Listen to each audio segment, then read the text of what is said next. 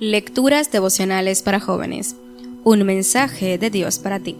Cortesía del Departamento de Comunicaciones de la Iglesia Adventista del Séptimo de Gascue, en Santo Domingo, capital de la República Dominicana, en la voz de Jacqueline Enríquez, hoy 12 de marzo. Seguros como los corderos. Te guardarás en perfecta paz a todos los que confíen en ti a todos los que concentran en ti sus pensamientos. Isaías capítulo 26 versículo 3.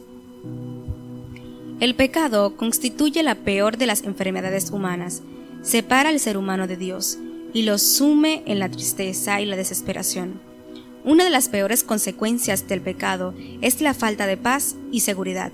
Quizás por eso las personas se amontonan cada domingo en las confesionarios, esperando en vano que otro ser humano les prometa lo que no pueden cumplir. Absolución. Hace algún tiempo leí que los investigadores de una prestigiosa universidad de la costa de los Estados Unidos estaban estudiando el sistema nervioso central. Como parte de sus experimentos, intentaban descubrir cuánto estrés es capaz de soportar un individuo.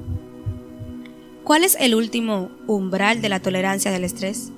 ¿Cuánta presión podemos soportar sin quebrantarnos?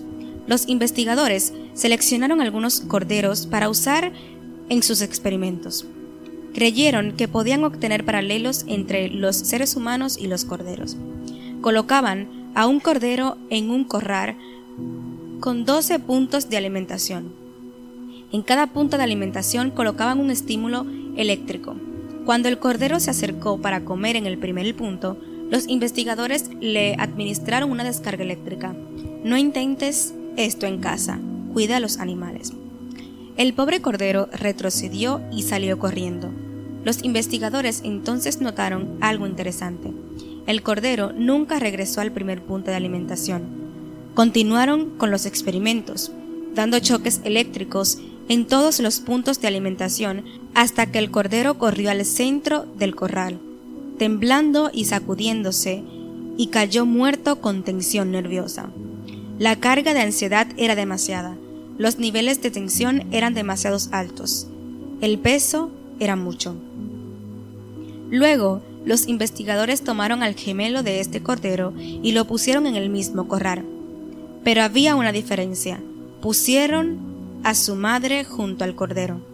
Cuando este segundo cordero se acercó para comer en el primer punto, los investigadores le administraron la misma descarga eléctrica. Inmediatamente el cordero corrió a, donde su madre. Después de unos minutos, el corderito volvió al mismo punto de alimentación.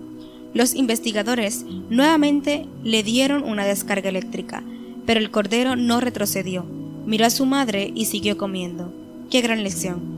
La compañía divina nos da fuerzas para soportar las consecuencias del pecado.